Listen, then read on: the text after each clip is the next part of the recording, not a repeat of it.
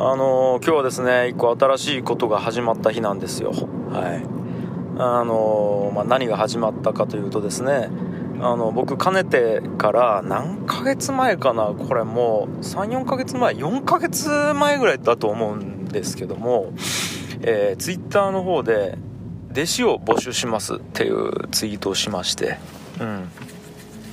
これでまあありがたいことに何件か応募をいただいたんですよ。でそれで1人ずつ話していったりとかしてでまあいろいろもろもろ調整をして調整をしてついに本日ですね9月4日かあのー、初めて正式に弟子入りをする人がいまして、まあ、いましてっていうかまあ決まってたんですけどもついにいいかねパレットに来てですねあのー、弟子と師匠の関係として初日を迎えたっていう感じですよ。はい。いやー募集してからすごい長かったイメージですね、うん、まああのどっかでねあのまあどこかで出るんじゃないですか？あの樋口の弟子ですみたいな感じで。まあ YouTube なのか Twitter なのか。まあ、Facebook なのかインスタなのかこのラジオに出るのかまあ分かんないんですけども、うん、まあマサっていう、はい、弟子です、はい、いやよろしくお願いします。はい。なんですけどうーんまあまあまあ、えー、24歳かな。で脱サラをして元銀行マンですよ、はい、で銀行を辞めて脱サラして来てくれたっていうことで。まあ彼の話はねおいおいあのー、やっていこうと思うんですけども実は僕弟子を取るっていうのは1人目じゃなくて、まあ、2人目なんですね、うん、で一番弟子が有志っていうのがいてのー、まあ彼は今の会社ブック、えー、そして今のやってる施設ですね。いいかねパレットとして弟子になったわけではなくてもともと僕東京の方で音楽制作の仕事をしてたんですけどもその時ですかねあの株式会社オフィス樋口っていう会社をまだ弟と2人でやってた時に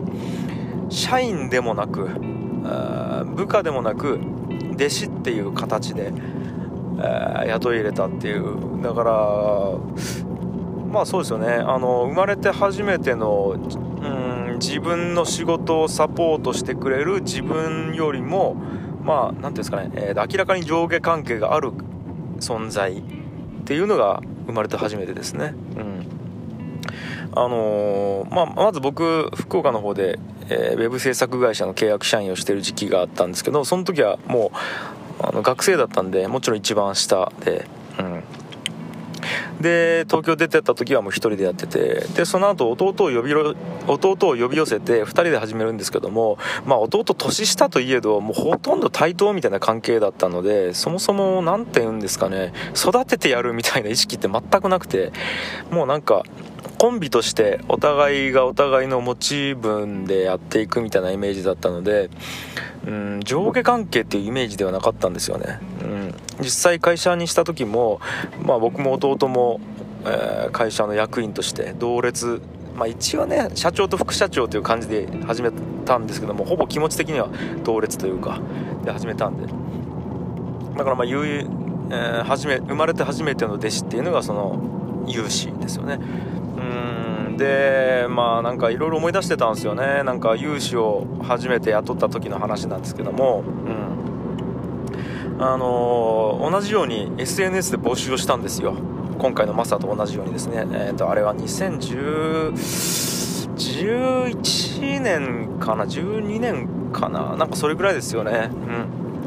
募集しますっつって。でその時もありがたいことに何人かの方に来ていただいてで当時はま音楽制作の会社だったので、まあ、当たり前ですけども音楽をなりわいにしたいっていう方がバーって、えー、応募していただいてですね、うん、であれな67人かなもっとかなちょっと何人と出会ったか忘れたんですけども1人ずつもちろん丁寧にお会いさせていただいてはい、で全員の面接が終わった時にもうなんか2次試験3次試験とかするつもりは最初からあんまりなくて僕決め方はもう自分の中で心の中で決めててあの全員とお会いすると。で真剣にお話をさせていただく、えー、ですね、まあ、でもって言っても2時間程度ですね。1人2時間程度全員とお話をさせていただくと。で初対面の方もいればもともと知り合いだった人もいると、うん。で、まあ、1人ずつ丁寧に話した後にもう、えー、決める日ですよね、えー、全員のまず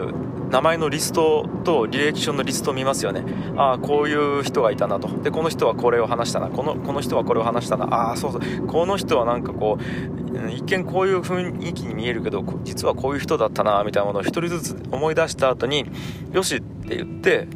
全部忘れてパッと目をつぶって「はい!」って言って頭の中にパーンって浮かんだ人を採用するっていう。はい。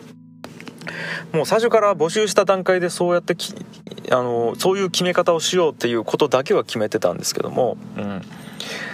でそれでパーンって決めたのが一番弟子の UC でしたね。うん。でまあ正直決めてなんてものはもう別に頭で考えてなかったんですよ。その当時は。うん、ではっきり言ってうんと一番音楽能力は低かったと思います。あの実はその6人かな？7人かな？8人かな？忘れたけど来た、え、弟子候補の中でも一番音楽能力は低かったんですけども、まあ、はっきり言って決め手にのとしてそこって正直ほぼ重要視してなかったので、うん。まあ、それよりもなんかやる気あるかどうかっていうのとまあ、もちろんやる気はね全員あるんであんまりこれも比較対象にならないんですけども、まあ、1個は、え、変なやつかどうかですよね。うん。変なやつかどうかっていうのはすごくまあ後々考えると重要視してたような気がします。あのその時は本当に感覚だけで決めてるので言語化してないんですけども後々あの時何を持って有志に決めたのかなっていうのを振り返った時にやっぱ変なやつだったっていうのが1個ありますね。あの元探偵なんですよ有志は。うん。でずっと探偵業をやっててそのあの面接2時間ぐらいやったんですけどもはっきり言って音楽の話をほとんどしなくてその面接の時。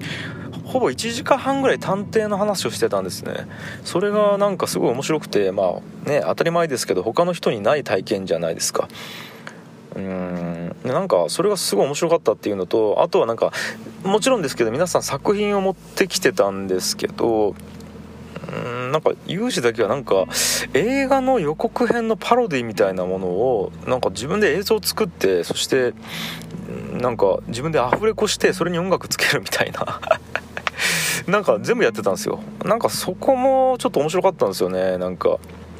悪人っていう映画やったかな？うん、でそれの PV とじゃないや PV じゃなくてあの予告編か。予告編を自分でちょっと作ってきたんでつって「はあ」とか言って。でクオリティ低いやつ見せられながら最後に自分でめっちゃいい声風で「悪人」みたいな感じで言ってて。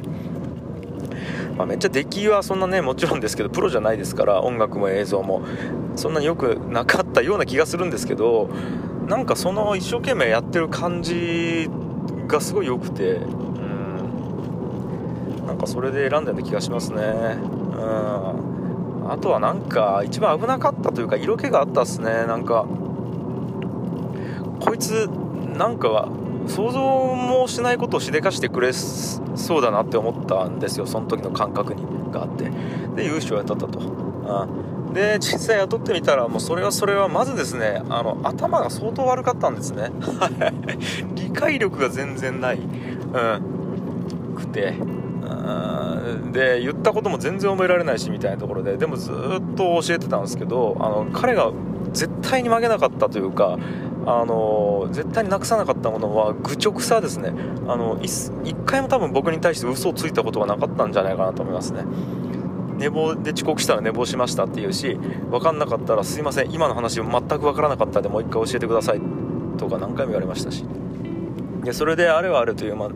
にそう成長して今はもう自分で起業して会社を作って実は音楽でねもう食えていけてるんですよ。だからもう弟子卒業ですよね。うん。で